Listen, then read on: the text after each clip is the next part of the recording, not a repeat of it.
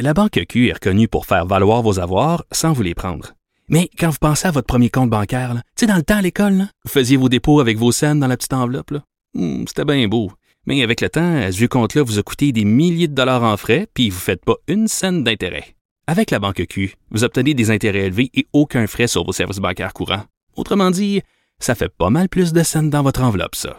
Banque Q. Faites valoir vos avoirs. Visitez banqueq.ca pour en savoir plus. Cube Radio.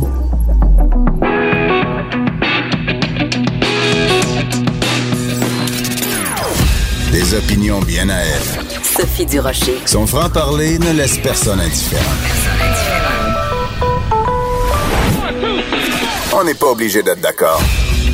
Bonjour, c'est Sophie Durocher. Très content d'être avec vous en ce mercredi 6 mars 2019. Hey, une petite journée tranquille dans les nouvelles. Il se passe rien. Oh non, voilà. Il y a juste le directeur général de la Sûreté du Québec qui est suspendu. Il y a juste un témoin clé dans l'histoire SNC-Lévalin qui témoigne à Ottawa.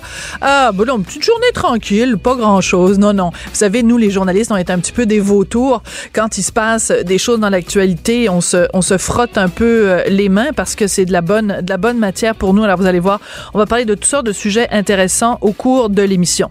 Cette émission, donc, qui s'appelle On n'est pas obligé d'être d'accord, mais dans ce cas-ci, mon premier invité, à moins de grandes surprises, on est pas mal d'accord ensemble.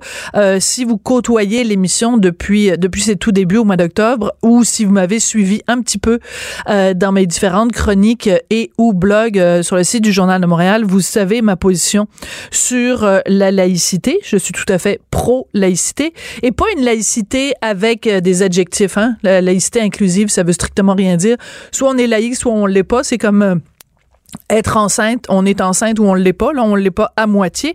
Et donc j'étais très très très contente ce matin en lisant euh, le compétiteur, en lisant la presse, parce qu'il y avait une lettre ouverte d'André Lamoureux qui est politologue à l'Université du Québec à Montréal, qui euh, défend la laïcité et qui dit que l'idée d'une clause grand-père, par exemple, concernant euh, l'interdiction du port de signes religieux pour le corps enseignant dans les écoles publiques, la clause grand-père ce serait pas une bonne idée parce que ça créerait double standard.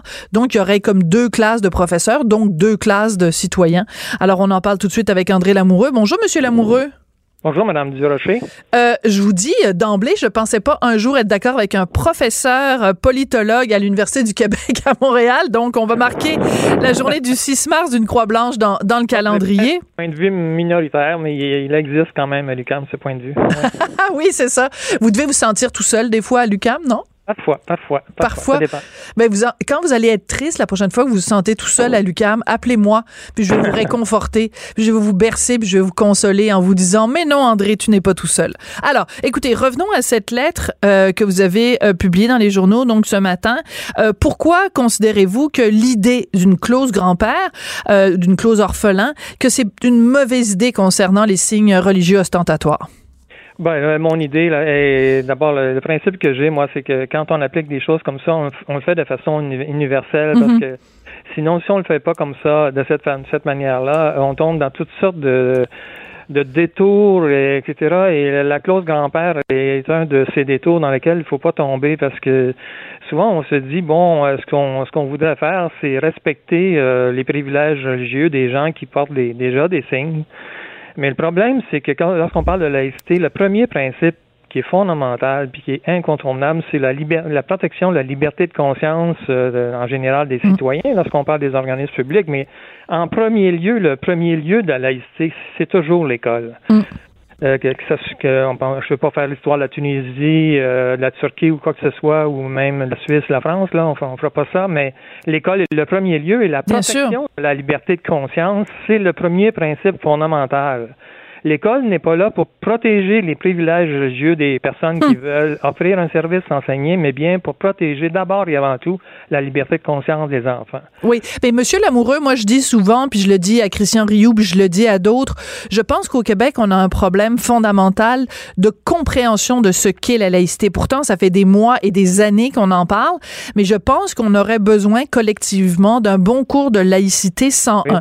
Alors, par exemple, dans ce cas-ci, quand vous parlez de la liberté de conscience des jeunes, des enfants, pouvez-vous expliquer en termes simples? Ben, c'est et- la, liberté de conscience des enfants, évidemment, de leurs parents aussi, parce que c'est les parents qui les encadrent. Ils sont pas, sont pas, euh, Mhm. enfants, euh, euh, Catherine, Catherine Kinsler, en France, spécialiste de laïcité, euh, avait une expression qui est très bonne. Elle dit l'école, les, élèves à l'école, là, ils ne sont pas des libertés constituées. Ils, hmm. Ce sont des libertés en voie de constitution. Ah, ah, très bien dit. En friche. Oui sont malléables et donc il faut les protéger et, des parents qui n'en veulent pas de religion, qui n'en veulent pas, qui sont agnostiques, athées ou quoi que ce soit, ou d'une autre religion, qui ne veulent pas se faire influencer, que leurs enfants soient influencés par des symboles, des signes religieux, ont le droit, en, au nom de la liberté de conscience, de dire je n'en veux pas, on veut une, laïcité universelle. Bon, le problème de la clause grand-père, c'est que on, pense parfois que ça pose pas de problème, mais dans sa mécanique même, elle pose problème. Ben, moi, je vois pas comment on pourrait l'appliquer parce que c'est comme si, pour moi, la clause grand-père, Monsieur Lamoureux, c'est comme si on disait euh, sur l'autoroute, euh, la limite de vitesse est à 100.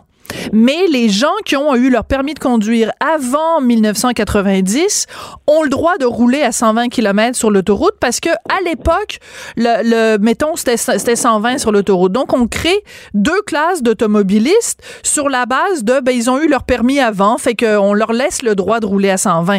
Pour moi, c'est exactement la même chose dans une école. On dit à des gens, bon, ben, vous portiez le voile avant, vous portiez la kippa, vous portiez le turban, vous, vous, vous avez le droit. Mais quelqu'un qui vient d'engager à le droit, ben on fait deux classes de professeurs. Euh, permettez-moi de faire une comparaison avec euh, lorsqu'on a interdit la fumée de, la cigarette dans, les organismes publics. En 1998, il y avait une première loi, une deuxième euh, plus, plus, plus ample en 2005. alors, lorsqu'on a fait ça, c'est parce que la cigarette, dans les entreprises, dans les établissements, viciait l'air et portait atteinte à la santé des autres. Oui. Les signes religieux le voile ou les autres, ça pourrait être la coiffe d'une sœur, ça pourrait être quoi que ce soit, le turban c'est comme la cigarette, ça enfume la liberté de conscience dans les écoles enfants. Bon, moi j'adore votre image personnellement, mais je j'entends ah, qu'est-ce que j'entends? Ah oui, j'entends des gens qui grincent des dents en vous entendant faire cette comparaison là parce qu'on vit dans une société malgré tout très très très multiculturaliste. Donc on peut euh, comprendre le principe il y a des gens qui comprennent le principe que un professeur ne rentrera pas dans une classe avec un t-shirt marqué euh, fuck you René Lévesque ou avec un t-shirt marqué euh, François Legault est un tata mais ils ont aucun problème à ce qu'un professeur ou même, ou même euh, vive l'athéisme, avoir oui. les religions. Ou même, euh, ou même euh, vive Donald Trump. Là. Mais, mais imaginez un professeur qui rentrerait dans une classe avec un T-shirt ou une casquette Make America Great Again. Je suis sûre que les mêmes personnes qui aujourd'hui défendent le port du voile, le port de la kippa, le port du turban, mhm. le port de la croix, sont mhm. ces mêmes personnes qui diraient Ah ben non, c'est un scandale. Il faut pas qu'un prof porte une casquette pro-Trump. Ça va influencer nos enfants. Vous comprenez ce que je veux dire? Oui, mais regardez l'imbroglio. Si on introduit une clause grand-père pour, pour, pour, des, pour des professeurs qui sont déjà en poste, là, ça crée déjà un problème pour ceux qui arrivent, les nouveaux pendant que les profs vont porter leur voix, les, les psycho-éducateurs ne pourront pas parce qu'ils ne sont pas des profs, les orthophonistes, euh, tous les autres spécialistes non enseignants et, les techniciens et techniciennes de service de garde. il y a un premier problème. Le deuxième et le suivant est le plus gros pour les enfants. C'est que si on l'autorisait, il faudrait absolument autoriser une contrepartie pour protéger ce principe qui est le principe fondamental en démocratie, la liberté de conscience. Hmm. Malheureusement, ça n'existe pas dans, dans l'islam, mais surtout pas dans l'islamisme, le respect de la liberté de conscience. Mais c'est fondamental.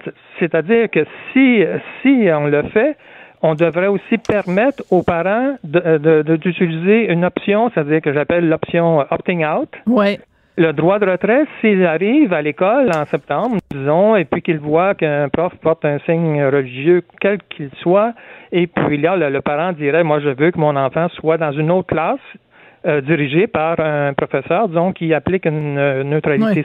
C'est ça, on n'en finira plus, là, on va créer...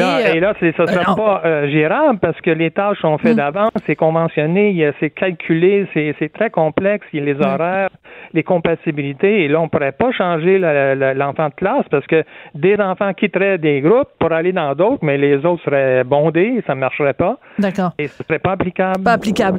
c'est important, je trouve, Monsieur Lamoureux, chaque fois qu'on parle de ces questions question-là. À chaque fois qu'on parle de religion, je trouve que c'est important de répéter un principe qui, selon moi, est un principe de base.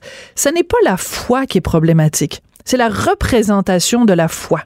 Ben et oui. cette distinction-là, on ne la fait pas assez souvent.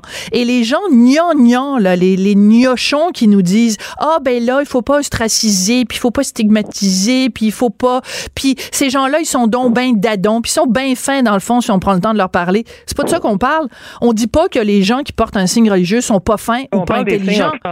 Attendons-nous. Voilà. On ne commencera pas le débat d'il y a 20 ans, là, ou de 15 ans. Là. On parle pas des petites chaînettes, si tu un petit croissant ou tu un croix, c'est ta petite Non. chaînette. Personne ne s'offusque de ça. Mais lorsque c'est le turban sikh, lorsque c'est le voile islamique, bon, ça, ça pourrait être la coiffe des sœurs. La soutane, écoutez, jeune, j'ai vécu ça, les soutanes. Mais oui. Dans les écoles, C'était pas anodin, la soutane, On n'en pouvait plus. On n'en pouvait plus. Hmm.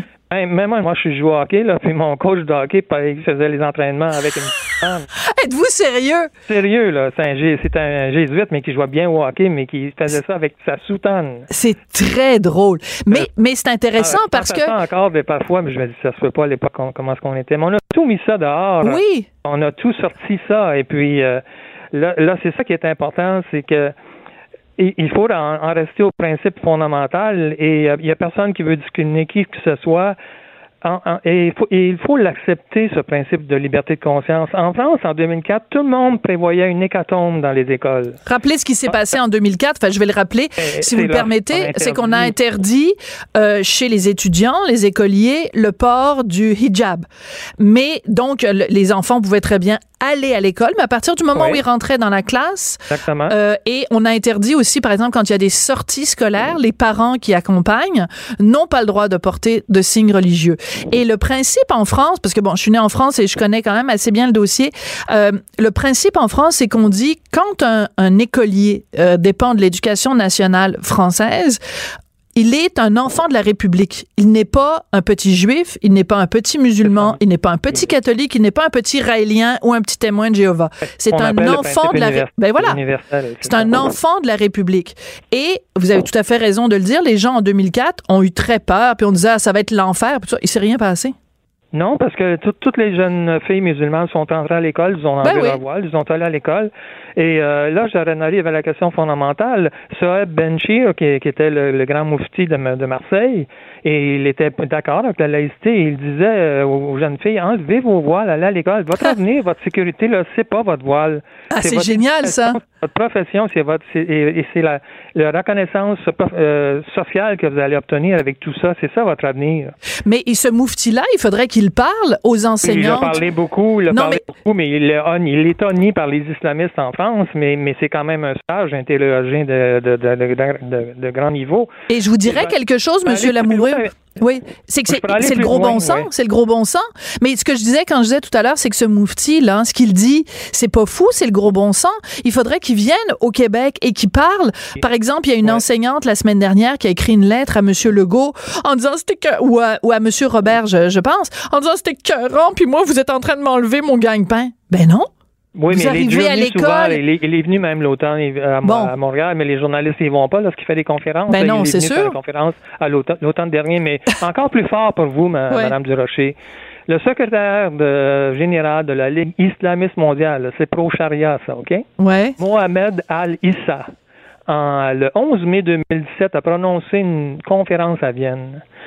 Un- il a lancé un appel aux femmes musulmanes vivant en Europe de se conformer strictement aux lois en vigueur, y compris l'interdiction du port du voile, ou bien de quitter le pays pour celles qui ne veulent pas le retirer. C'est un, c'est le secrétaire général de la Ligue islamiste mondiale. Alors remplaçons, le, Il mettons les. Laissez-moi continuer. Oui, il a affirmé que l'islam ordonne aux musulmans de se conformer aux lois et aux pactes sociaux du pays d'accueil et de ne jamais forcer ces pays qui ont offert, offert l'asile et les conditions de vie aux réfugiés à changer leurs lois. Et il terminait en disant, en disant Ne poussez pas les pays d'accueil à vous haïr. Mais c'est extraordinaire incroyable. ça. C'est pas Mais- un islamophobe qui a écrit ça. Là. Ben, c'est le contraire. Mais si c'était même, prenons mot à mot, tout ça, là, mettons ça dans une chronique d'un méchant chroniqueur ou une méchante chroniqueuse de droite du Journal de Montréal, Journal de Québec, et on se fait lyncher sur la place publique.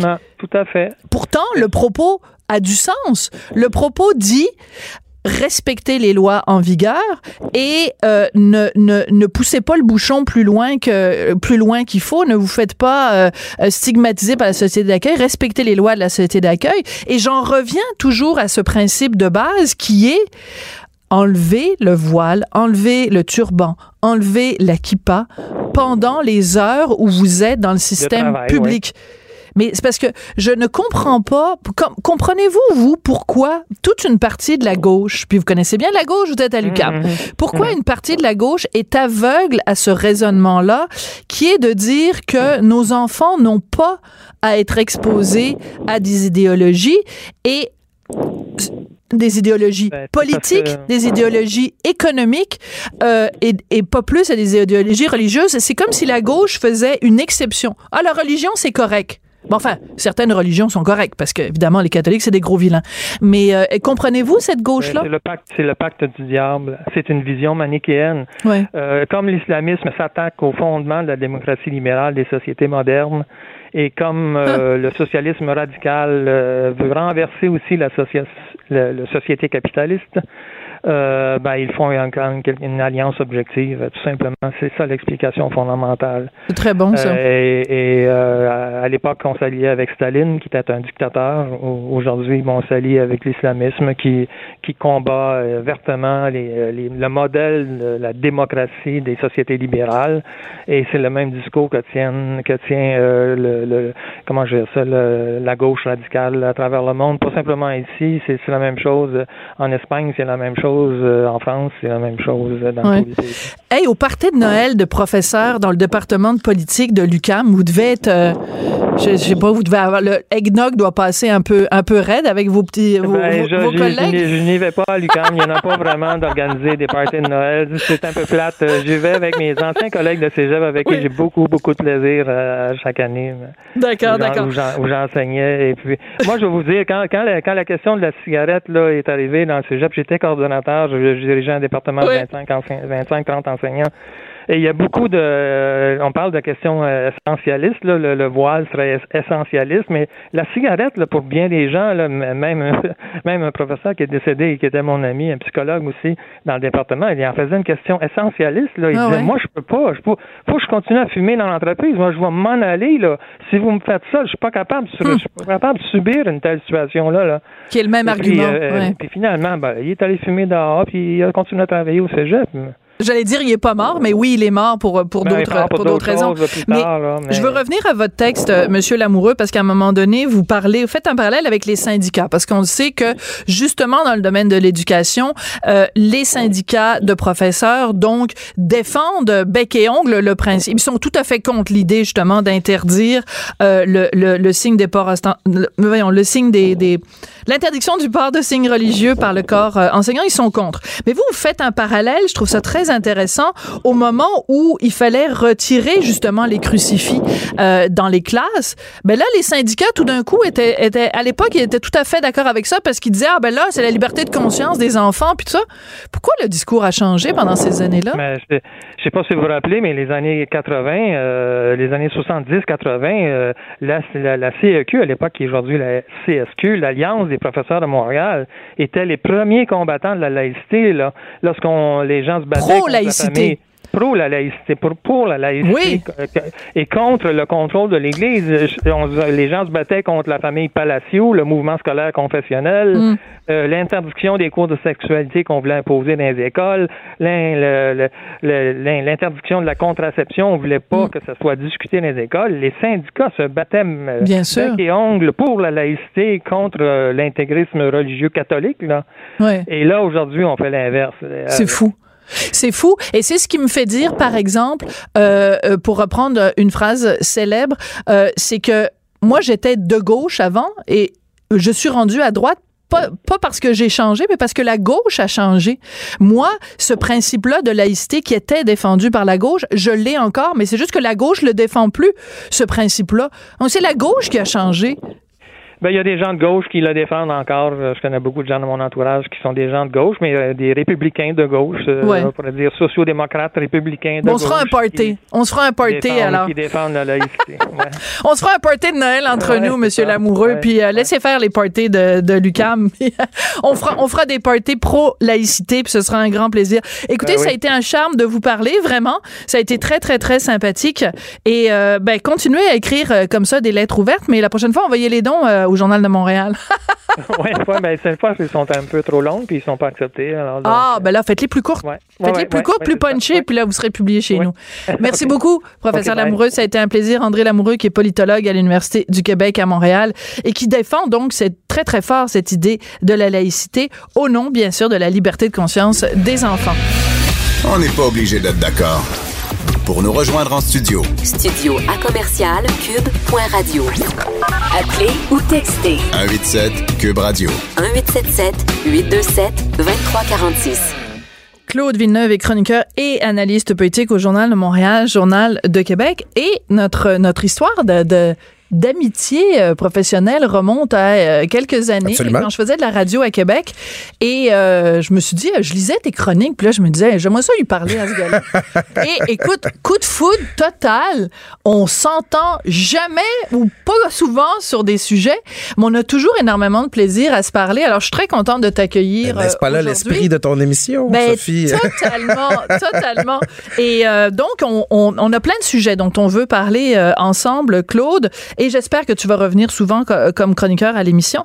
Et là, on avait prévu toutes sortes de sujets dont on voulait parler. Gérald Bott, tu sais, tout ça, Ça blablabla. passe des choses. Et là, paf, avant d'aller en onde, on apprend donc des allégations d'infraction criminelle. Le directeur général de la Sûreté du Québec, Martin Prudhomme, suspendu de ses fonctions.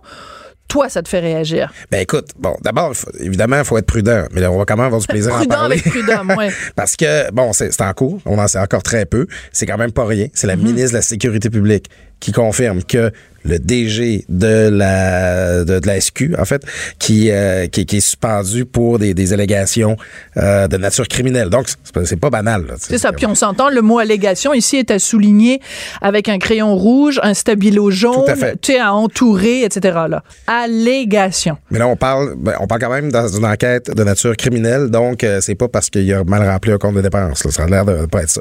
Et juste avant de m'asseoir avec toi dans le studio, Sophie, moi, c'est le collègue Félix Seguin Oui. de TVA qui n'en a- qui n'en manque pas une, qui euh, qui tweet que cette cette enquête-là serait en lien avec l'enquête du bureau des, enquêtes indépendantes sur euh, l'arrestation de Guy Ouellet et les fuites qui avaient entouré cette euh, qui, qui avaient mené là, à tout ce psychodrame-là qu'on avait connu il y a quelques années. Et je suis contente que tu lis- utilises le mot psychodrame parce que cette histoire-là, Ah, depuis le jour 1, est une histoire absolument rocambolesque avec ce député qui vient faire sa déclaration en chambre, ce député qui est arrêté, sa blonde est arrêtée aussi, il fouille dans sa sacoche. En tout cas, toute cette histoire-là, toute l'affaire Guy Ouellet et tout ça est quand même entourée de mystères et de... Il y, a- il y a tellement de choses qu'on sait qu'on ne sait pas. Oui, c'est euh, très bien dit. Merci, tu pourras l'utiliser dans une de tes chroniques en, payant une rétribution de 10% de ton cachet, ce serait suffisant. Bref, il y a tellement de choses qu'on sait qu'on sait pas que j'ai l'impression que des rebondissements rocambolesques comme on en a aujourd'hui, il risque d'en avoir encore une coupe. Ben c'est ça, vous vous rappelez, Guy Ouellet s'était fait leurrer hein, par euh, les, les, les agents de l'UPAC qui, qui- Ouais. qui lui avaient envoyé, bon, Ben oui. qui est allé saisir le, le cellulaire d'un informateur. Un ancien policier. Un ancien policier par-dessus le Non, marché. ils lui, ont, ils lui ont tendu un piège dans ça. lequel Guy Ouellet est tombé. Ils ont donné un rendez-vous à partir du cellulaire de, cette, de cet informateur-là. Euh, Guy Ouellet s'est présenté, ils l'ont arrêté, il n'a jamais été accusé. C'est District 31, mais dans la vraie vie. Absolument. Et c'était, avant District 30. Oui, 31, bien avant, ouais. Et il y y a Jacques Chagnon, le président de l'Assemblée nationale, qui fait une déclaration. Euh, écoute, si tu te rappelles, il y avait Qu'on accuse ou, ou qu'on excuse. Voilà, ou qu'on s'excuse. Ou qu'on s'excuse. Il y avait eu tout un gravitas autour de ça. Puis là, eh, vous vous rappelez, Robert Lafrenière a fait une conférence de presse, puis il était sûr de son coup, puis il disait non, non, non, si on l'a arrêté, on a des bonnes raisons, puis il va avoir des. Éventuellement, notre enquête va venir des Et accusations. puis, poète, Et- poète, poète. Poète, poète, poète. Et aujourd'hui, Martin Prudhomme, qui, c'est probablement pas anodin de noter que c'est le gendre de Robert Lafrenière. Ça, c'est important de refaire l'arbre familial. Ben, Écoute, Robert Lafrenière, qui était le commissaire, le premier commissaire de l'UPAC là, quand on a mis ça en place, qui a quitté il y a quelques mois, là, en fait, autour des fêtes, et qui, dont le, le genre est le DG de la SQ, qui a été pendant quelque temps le DG intérimaire du SPVM ici à Montréal. Oui. Alors là, on, comp- on- on comprend que à ce moment-là, il était DG de la SQ là, quand ça s'est passé toute cette histoire-là. Mm. Euh, quel rôle aurait-il bien pu jouer dans cette enquête-là de l'UPAC Mm. qui concernait d'anciens policiers et un membre de l'Assemblée nationale? Écoute, j'ai. Tu sais, on, on dit souvent ça, là, c'est- La ça- réalité dépasse la la fiction. réalité là. dépasse la fiction. Là, c'est vraiment passionnant comme feuilleton. Puis, ben, encore une fois, on en sait très peu, mais on a beaucoup envie d'en savoir beaucoup plus. Oui. Alors donc c'est ça. Le- je, je- je cite exactement le mot pour mot le tweet de, de Félix. Et Félix, on sait bon toutes les ramifications, toutes les les antennes extrêmement bien informées qu'il a dans, dans tous ces milieux-là. Alors il dit les allégations ayant mené à la suspension de Martin Prudhomme seraient liées à l'enquête du BEI euh, sur les fuites à l'UPAC et à l'enquête de celle-ci sur Guy Ouellet. Parce que bon, la présomption ou enfin les les allégations, les craintes, c'était que les fuites à l'UPAC, c'était Guy Ouellet qui aurait été Voilà, à l'origine de ça, juste pour replacer le contexte pour que tout le monde, euh, parce que pas tout le monde hein, qui, qui se souvient nécessairement de, de tous les détails. Et c'est très particulier parce que rappelle-toi quand euh, Guy Ouellet donc avait fait sa déclaration, on s'attendait à ce qu'il mette les points sur les i et qu'il Oui. les barres sur À les t. nationale, gros moment. Puis là, encore une fois, ça avait fait poète poète poète ça aussi. Oui, je, je me rappelle, on faisait la radio ensemble Oui. à cette époque-là, était tr- tous les deux très déçus de son intervention. on trouvait qu'il y avait pas mal de poète poète poète dans cette affaire-là. Oui. Et, euh, tu sais, il y, a- il y a comme une tension, justement, parce que, euh, encore là, on va revenir un peu en arrière. Robert Lafrenière, en commission parlementaire, euh, questionné là, sur les fuites qu'il y avait eu à, l'UPAC, là, il y avait eu ces mots-là, il avait dit on va trouver le bandit qui a fait ça. C'était personnel. Puis là, ben, t'as Guy Ouellet qui se fait arrêter. Puis là, il te rappelle-toi qu'il s'était précipité avec sa conjointe, arrêté également au micro de Annie, euh, j'ai pas de- Annie Trudel. oui, Annie Trudel, Euh, oui. Et puis là, vous racontez une histoire qui était mise sous filature, puis surveillée, puis ça. là. alors là, quand il s'en va à l'Assemblée nationale, on disait là, il va profiter de son immu- immunité parlementaire. En plus, c'est Il ça. va se mettre à la table, va tout nous dire. Mais là, il se lance dans une grande défense de son intégrité, puis il dit qu'il n'a jamais coulé de documents, puis tout ça, mais il, il, il nous explique rien sur le fond de l'affaire. Puis là, tu sais, on reste comme tous. euh, euh, tu sais, sur- Ouais. comme- des trois points de suspension à ses lèvres. Et ben, en fait, depuis, on n'avait pas eu de nouvelles. Il n'y a pas eu d'arrestation qui ont été faites dans ce dossier-là. Finalement, l'UPAC est jamais allé de l'avant. Et même Robert Lafrenière a quitté la direction de l'unité. Absolument. Et euh, ben, pas longtemps avant les élections, ou je pense même, rappelle-moi, le, jour- même jour du déclenchement. Tu vois, je suis pas analyste politique, mais quand même, j'ai quand même une assez bonne mémoire. Mais euh, ouais, c'est ça. Alors donc, euh, est-ce qu'on utilise le classique à suivre? Ben, je pense qu'il va falloir. Puis, euh, écoute, euh, c'est, c'est peut-être un premier test là, pour la ministre de la Sécurité publique, Geneviève Guilbeault, là, parce que là, euh, écoute, il, il va falloir qu'elle elle va se faire poser des questions, mais probablement qu'elle pourra pas nous en Elle dire peut rien beaucoup. dire, parce que de c'est, toute façon, c'est une enquête, c'est mais j'ai- en tout cas, il y a beaucoup. Il, il, ça- il va avoir, tu sais, juste que Félix Séguin sort présentement euh, sur Oui, Twitter. puis qu'il le sorte rapidement. Très rapidement. Ça veut dire qu'il est, il est, il est sûr de son coup, puis tu sais, il a il a réagi très rapidement. Je regarde, c'était il y a 22 minutes. Puis euh, la nouvelle, euh, la nouvelle que, que Prudhomme a été suspendu, c'était quoi, peut-être euh, vers une heure cet après-midi? Tout à fait, ça tout s'est passé très rapidement. Donc, euh, vraiment, bon, on salue ici notre collègue Félix Séguin. Je vais aller faire un tour à la rédaction du Journal de Montréal en partant. J'ai l'impression que ça, il doit y en avoir quelques-uns qui se c'est, des beaux après-midi, ça, dans une rédaction. Oui, c'est ça. Hein? C'est excitant quand même le métier qu'on fait, cette, euh, cette fébrilité-là. Quand je le disais en introduction d'émission, on est un peu des vautours, nous les journalistes. Ah, ben, écoute, C'est-à-dire que mange. quand, quand, euh, quand sais, il y a peut-être des gens qui trouveraient ça stressant ou qui feraient des, des- des crises cardiaques, mais quand il y a de l'action comme ça, c'est Ah. ça qui nous nourrit, c'est ça qui nous fait vivre. euh, On adore ça. Alors, écoute, le gros dossier aussi, euh, là, on, évidemment, on quitte le Québec, on s'en va à Ottawa. C'est l'affaire de euh, SNC Lavalin, Gérald Botts, donc ancien conseiller, mais toujours ami de euh, Justin Absolument. Trudeau qui témoignait ce matin. Écoute, il y y a plein de gens qui disent ah ben là il a vraiment les, les libéraux ont dû pousser un soupir de soulagement parce que Gérald Bott vient de sorte de en quelque sorte de redorer le blason de Justin Trudeau en disant ben écoutez tout ça est une question d'interprétation.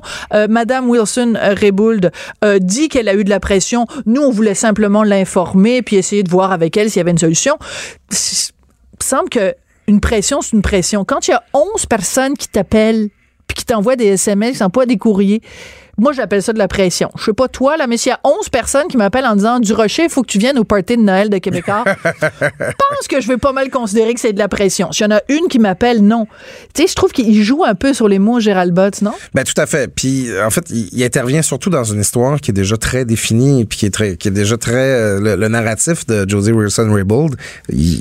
c'est pas mal celui que les gens ont déjà acheté. Ouais. Euh, puis euh, Botts a eu une bonne ligne ce matin, c'est qu'il disait ben il dit, il dit ça fait sur la période donnée, il dit ça fait deux appels téléphoniques puis deux messages pour 9000 emplois par mois pour 9000 emplois. Oui, Il dit c'est mais- pas une pression si importante que ça. Je veux bien être d'accord, mais ça, ça vient tard là, dans la discussion. Là, Puis, Oui. alors que les perceptions sont déjà pas mal figées. Puis, je te dirais que c'est que il, il, il, euh, il est, il est en train d'essayer de shifter, parce que bon, de, de modifier la trajectoire de la discussion. C'est la ligne de- des libéraux depuis le début. On est là pour sauver des jobs, sauver Ouais. des jobs, sauver des jobs, sauver des jobs. Moi, je pense qu'ils sont pas là pour sauver des jobs. Ils sont là pour sauver leur job. Ils sont là pour sauver leur derrière. Save their butt. Oui, oui, fait. Euh, et, et ils nous font croire depuis le début que c'est ah ben c'est les intérêts des travailleurs. Depuis quand les politiciens ont tant que ça le, le, le, le sort des travailleurs à cœur Excuse-moi là, il y en a d'autres entreprises avec bien plus que 9000 9000 employés à travers le Canada. Tu sais quand euh, Wilson Red Bull dans son témoignage disait c'est pas anodin là que euh, euh, Justin Trudeau lui a rappelé je suis député au Québec, je suis député à Absolument. Papineau. Je veux dire qu'est-ce à voir avec qu'est-ce à voir avec le sauver des jobs? Je veux dire, oui, il y a beaucoup de ces emplois-là qui sont au Québec, mais pas que au Québec. Il y en a aussi partout dans le reste euh, du pays. Il y en a pas mal dans en fait, il y en a l'Ouest. plus. euh, il y en a Ben 3 voilà. 000 au Québec, puis 6 000 là, pour parce que le siège Canada. social est ici, mais il n'y a pas que ça. Si le- les emplois sont si importants que ça, je dirais, pourquoi il lui, il lui prend la peine de lui dire euh, je suis député de Papineau? Et non seulement ça, mais pourquoi il prend la peine de lui dire on est en allée électorale? Si ça a à voir avec euh, sauver les emplois, tu ne mentionnes pas la personne qu'on est en année électorale? Ben, en fait, c'est le pire aspect de l'histoire. Ben oui. C'est là que les pressions deviennent indues en quelque sorte, justement, parce qu'on les a, on a motivé euh, ça par l'intérêt électoral. En tout cas, à tout le moins, c'est la version de Josie Wilson Raybould, puis elle a été crue par la plupart des gens. Mais c'est ça, c'est qu'à la fin, ce serait pas bon pour le Québec, puis ce serait pas bon pour le Canada si SNC-Lavalin plantait. Puis c'est vrai que une entente comme celle que SNC-Lavalin veut obtenir, ben ça se fait dans tous les autres pays du monde. Siemens a eu, qui a eu un contrat de via rail, là, Oui. on a négocié le même genre d'entente avec l'Allemagne. Mais justement, on nous a jamais Trudeau et Gerald Butts sont montés au créneau pour nous expliquer ça à venir jusqu'à maintenant. là. Absolument. Et non seulement ça, mais même, je reviendrai un petit peu en arrière. Euh, Wilson Raybould, elle est procureure générale et elle est ministre de la Justice. Bon, il y a plein de gens qui disent en ce moment, il faudrait séparer les deux. Bon, peu importe. Au moment où elle, elle a pris cette euh, décision-là, il y avait les deux. Euh, la direction des poursuites pénales, l'équivalent pour le Canada du DPCP, bon, a recommandé de ne p- de- de- d'aller de l'avant avec le procès criminel de SNC Lavalin. Oui, absolument. Donc là, tout le monde est en train de focuser sur Wilson Raybould, mais Wilson Raybould s'est basé pour- sur sa décision sur la décision du DPP. OK? Mais la décision de la direction des poursuites pénales ou le bureau des poursuites pénales euh, au, au Canada, ils ont des informations que toi, tu n'as pas, Claude Villeneuve, que moi, j'ai pas, puis que tous les motadines de commandateurs à travers le pays n'ont pas non plus. Alors, s'ils ont décidé de recommander d'aller aux criminels, et donc de ne pas considérer que SNC Lavalin ne correspondait pas aux critères, parce que ça prend des critères quand même pour avoir le droit à cette, euh, cette, cette entente, cet accord. Ben, euh, peut-être qu'on c'est à ça qu'on devrait s'intéresser au lieu de se chicaner sur de savoir à partir de combien de personnes c'est considéré comme étant de la pression. Écoute, c'est la pièce manquante euh, Ben oui. de ce récit-là. Et c'est l'aspect, c'est la question, c'est la partie sur laquelle Jody Wilson-Raybould n'a pas voulu répondre, justement parce qu'il y a des poursuites qui sont pendantes devant les tribunaux présentement. Puis elle a dit, bon, ben, c'est que on m'a dit que SNC-Lavalin ne répondait pas euh, à chacun des neuf critères euh, nécessaires. On sait pas lequel, on sait pas qu'est-ce qu'il y en est. Le saura-t-on un jour, je l'ignore. Mais en fait, c'est la motivation de refuser cette entente-là SNC Lavalin qu'on ne sait pas. Fait qu'à partir de ce moment-là, Gérald Bott peut bien euh, amener euh, devant un, co- devant un comité parlementaire toutes les copies de textos euh, du monde, Oui. puis tout le narratif. Tant qu'on n'a pas cette partie-là, euh, c'est c'est là qu'on qu'on reste complètement dans, dans l'expectative. On ne sait pas pourquoi. On ne sait pas pourquoi. Par contre, il y a quelque chose qui est intéressant, c'est que euh, depuis le début dans cette histoire-là, je trouve ça absolument, absolument frappant. Il y a l'opinion euh, publique, je ne sais pas si c'est l'opinion publique, mais en tout cas l'opinion des commentateurs au Québec versus le reste du Canada. On n'est pas à la même place. On n'est pas à la même place. C'est-à-dire qu'en fait, au Québec, tout le monde pense qu'il faudrait faire un accord avec SNC Lavalin, à part Richard Martineau. C'est le seul qui a écrit. Non, sérieusement, c'est le seul qui a écrit. Puis il se trouve que sa femme, c'est moi, puis que moi, je pense en effet que faut, faut, faut- en tout cas, je suis, je suis entièrement d'accord avec lui là-dessus. On, en- on en parle régulièrement. Mais on est vraiment minoritaire au Québec. Sur le reste du Canada, c'est, ça n'est pas ça la question. Et beaucoup de gens au Québec disent ah mais c'est du Québec bashing. Euh, la raison pour laquelle ils en veulent euh, et qu'ils veulent absolument que SNC Lavalin aille en procès criminel c'est c'est une compagnie québécoise on le sait bien les Québécois sont corrompus Ben, cette motivation là supposément Québec bashing peut-être qu'elle elle- elle marche pour le reste du Canada mais comment tu l'expliques que la directrice des poursuites pénales elle se lève le matin puis elle a le goût de manger du Canadien français elle? Ouais, elle ben, haït le Québec, puis elle fait du Québec bashing, la directrice des poursuites pénales? C'est un peu le narratif, justement, que les, les gens, les tenants de la, la, la thèse du Québec bashing euh, tiennent. Euh, en fait, moi, moi là-dessus, ce que j'ai dit, c'est que.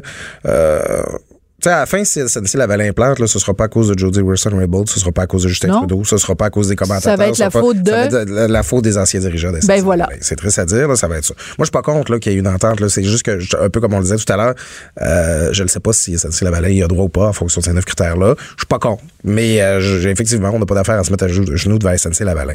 L'affaire, par contre, que je trouve, c'est que au Canada anglais, où justement c'est à peu près unanime là, contre SNC Lavalin dans tout ça, je trouve qu'il y a quand même même si c'est une, opinion qui se défend, là, comme Richard, là, il y a quand même un, certain degré d'hystérie au Canada anglais. y a- Mais la une de McLean's. Ben, Moi, écoute, j'appelle pas ça hystérique. Là. ben, ça- tu lis ça le va texte. très loin, Faut rappeler, faut rappeler aux gens qui nous écoutent euh, la une de McLean's, donc le- le- l'équivalent anglais de, de l'actualité, donc le magazine d'affaires publiques euh, au Canada, c'est The Imposter. L'imposteur. Et le texte qui est signé Paul, Paul Wells, Wells. qui est un commentateur extrêmement respecté au Canada anglais, son texte est ravageur parce que il parle de l'affaire SNC Lavalin, mais il parle de l'affaire des, euh, des euh, de la rencontre que Justin Trudeau avait eue, qui était une rencontre payante. Il fallait payer pour avoir une rencontre avec euh, Justin Trudeau, puis des investisseurs chinois. Et il avait toujours dit non, non, non à cette rencontre-là. On n'a jamais, jamais parlé de politique. Puis quand les journaux ont sorti que oui, il y avait des discussions politiques, ben finalement, il a été obligé de dire ah ben oui, finalement, on a un tout petit peu parlé de politique. Ben c'est parce que c'est pas la première fois Absolument. que Justin Trudeau dit une chose et son contraire, et c'est pas la première fois qu'il se prétend transparent alors qu'il est opaque. Mais tu sais, en fait, l'affaire SNC Lavalin est en train d'agir comme révélateur au Canada anglais la duplicité de Justin Trudeau. Mais je- écoute, au bye-bye, là, euh, le- les textes de Simon-Olivier Fecteau, là, mettons, là, qui n'est pas nécessairement un grand analyste politique, rappelle-toi, j'aime beaucoup l'environnement, la nature et les océans, mais cela ne m'empêche pas d'acheter un pipeline en, en Alberta. Je- Tabarnouche, on applaudit ici. non, mais c'est... Mesdames et messieurs, la mémoire Mais- phénoménale de Claude Villeneuve. Mais tu sais OK. que- que Moi, je l'ai entendu, la. Il faut que tu l'aies écouté souvent, la toune, pour te des adoré ce sketch-là. Puis en plus, il y a eu une controverse avec les Indiens là, qui trouvaient que c'est de l'appropriation culturelle ici. Mais moi, je, je l'ai réécouté trois fois quand il y a eu la Tu controverse. me fais rire. C'est pour ça que je t'aime, Claude. C'est pour ça que, je t'adore comme chroniqueur. Il y a juste toi qui vas citer euh, ça, puis la, seconde suivante, tu peux me citer une chanson de Passe-Partout, là. Ah, pourquoi pas? Ben, Ben, écoute, on reviendra. Mais, c'est ça, dire, mais la, duplicité que, que Justin Trudeau parlait des deux côtés de la bouche, on le savait depuis longtemps, mais ça, je sais pas, je- on dirait que je regarde au Canada anglais, ils tombent des nus, eux autres. Là, sais, non, je comme- sais. C'est, ça, ça- Oui, mais sais-tu quoi? Je vais te dire c'est quoi la différence, OK? Au Québec, l'histoire d'amour avec Justin Trudeau était peut-être moins intense qu'au Canada anglais. Alors, je te ferai une comparaison amoureuse. Oui. Le Canada anglais était en amour par-dessus la tête avec Justin Trudeau. Alors, quand il tombe de son piédestal, il tombe de plus haut. Ça, c'est sûr. Donc, le choc amoureux est plus fort. Alors qu'au Québec, c'est moins, on était, on était peut-être plus sceptique, plus euh, euh, à distance par rapport à Justin Trudeau. On le voyait venir. Donc, le fait qu'il montre son visage à deux faces, on est moins surpris. C'est Ben- plus un amoureux déchu, le Canada anglais. Écoute, rappelle-toi, là, c'était le sauveur. Ah oui, puis euh, mais, les magazines ont fait autant de une pour nous parler de lui, comment il était magnifique, puis comment il était branché. Mais pas juste au Canada anglais. Rappelle-toi, rappelle-toi même toute la presse internationale, Ah oui. euh, les, les, les, les The Economist, puis le, les, les, les, les journaux américains. Euh, puis en plus, les gens s'extasiaient. Mon Dieu, il fait du yoga, puis c'est un féministe, puis parce qu'on est en 2015, puis tout ça. Ben, Justin, là, si vous nous écoutez, parce qu'on est en 2019, ça va peut-être mal aller. Écoute, je peux pas, je veux pas aller trop loin du sujet, mais je peux pas m'empêcher de raconter ça, puis je pense que ça va faire nos auditeurs aussi. Je m'en vais en 2016 à la convention du Parti démocrate à Philadelphie. Puis je me retrouve un soir dans un bar, là, une espèce de vieille taverne là, à irlandaise. Ouais. Puis je me mets à jaser avec deux délégués démocrates. C'est deux gars qui sont venus du New Jersey, ils sont syndiqués du secteur public. Puis ils ont pris Et leur boy, semaine de des gars du New Jersey. Ouais, ouais, ouais. Puis ils ont pris leur semaine de vacances pour venir à la convention démocrate de l'autre côté de la rivière à Philadelphie. Puis là, ils, ils ont du fun, puis ils sont contents. Puis ils disent Hey, toi, t'es Canadien, vous autres, vous êtes chanceux.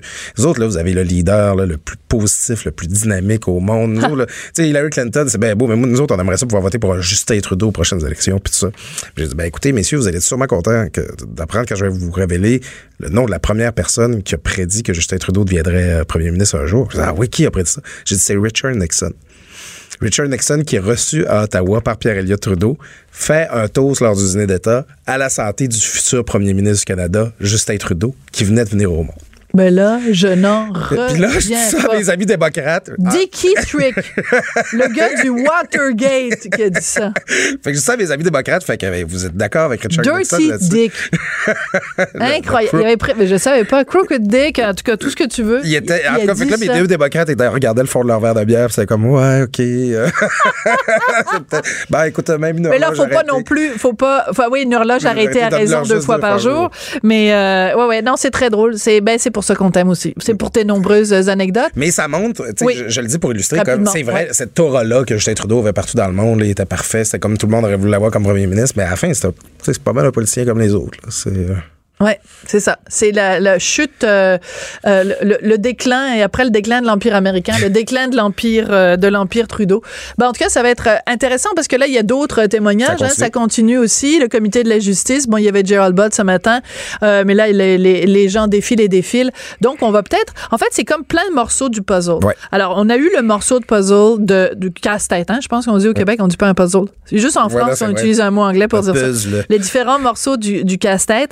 Et là, on a eu le morceau de Jody, là, on a le morceau de Gérald. Puis là, tous les, les morceaux vont se mettre euh, euh, en place. Puis peut-être qu'on va avoir un portrait plus complet de ce qui s'est exactement passé. Mais c'est passionnant à suivre. Écoute, euh, c'est, c'est, c'est, c'est un, comme un téléroman.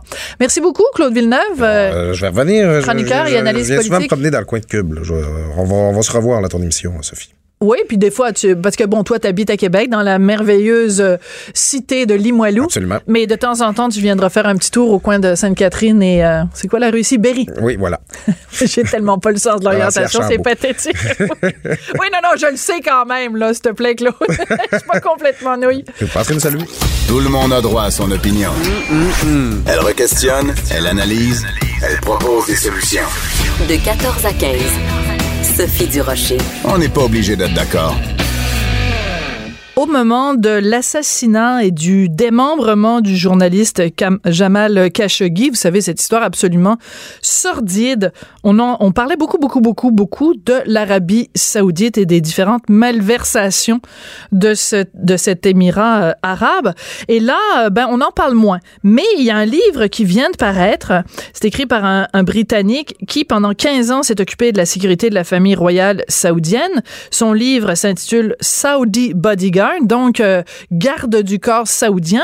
Et Normand Lester a lu le livre et semble qu'il y a plein de détails croustillants dans ce livre-là. Alors, on a demandé à Normand de venir nous en parler. Bonjour, Normand. Bonjour. Euh, Il y a des choses très croustillantes dans le livre, mais on peut prendre l'information aussi à l'Institute for Gulf Affairs de Washington, un organisme de défense des droits de la personne dans la région du Golfe Qui a monté un, un dossier important sur euh, le prince Mohamed Ben Salman. Le MBS, le fameux MBS. le et fameux MBS, qui est dans le fond le, le type qui dirige actuellement l'Arabie saoudite, son père euh, ayant 83 ans et étant dans, dans un état de sénilité, euh, disons-le. D'ailleurs, il semble qu'il y a des conflits entre le père et le fils. Le fils a pris euh, des décisions qui n'étaient pas autorisées par son père, qui était en visite en Égypte, et là, semble-t-il, euh, qu'il y, a beaucoup de, de tensions à, Riyad. Mais c'est loin donc de ce que euh, la recherche que j'ai faite là sur MBS lui-même et puis tout son entourage familial. Il y a un certain nombre de, de personnes bizarres et lui-même, hein, et c'est lui qui a autorisé, de toute évidence, en tout cas, ça a été ben confirmé par la CIA. L'assassinat de Khashoggi. Ben oui. Du journaliste Jamal Khashoggi, là, qui a été, qui a été tué au consulat euh, d'Arabie Saoudite à Istanbul et qui a été découpé en morceaux et dont on a fait euh, euh, disparaître euh, le corps. Donc, mais, mais ce qui est intéressant, Normand, c'est que le fameux MBS, donc son Altesse Sérénissime, quand il est arrivé à l'avant-scène, beaucoup de gens disaient oh il est jeune, c'est un réformateur, il va faire les choses différemment, et il y avait beaucoup d'articles élogieux dans la presse occidentale en disant c'est un vent de renouveau qui flotte, qui souffle sur l'Arabie Saoudite il va sûrement faire plein de choses pour les femmes, puis tout ça. Et il se trouve que finalement, tout ça, c'était de l'esbrouf, puis c'était de la poudre aux yeux, parce que dans les faits, il y a quasiment rien qui a changé, là. Ben oui, vous vous rappelez, puis les gens disent ça encore. À chaque fois qu'on qu'on mentionne son nom, qu'on dit MBS au Mohamed Ben Salman, il y a toujours quelqu'un qui dit Ah oui, c'est lui qui a permis aux Saoudiennes de conduire des voitures. Hein? Comme si, bien sûr, c'est une affaire significative. Mais, oui. mais moi, ça m'a tout de suite rappelé euh, l'histoire du dictateur euh, italien Benito Mussolini. Euh, lui, bien sûr, quand les gens disaient ben, c'est terrible les exactions qu'il a commis, tout ça, et, les, et, ses partisans italiens disaient oui, mais avec Mussolini, les trains arrivaient à l'heure en Italie. Mais écoute, bien sûr, une chose relativement bénigne là, euh, servait à justifier euh, des horreurs. Et euh, MBS en a fait. Et d'ailleurs, la plus classique, c'est que les femmes qui ont milité, qui l'ont finalement presque forcé à permettre aux, femmes saoudiennes de conduire leur voiture, ben une fois que ça a été fait discrètement, ces femmes-là ont été arrêtées et sont présentement en prison.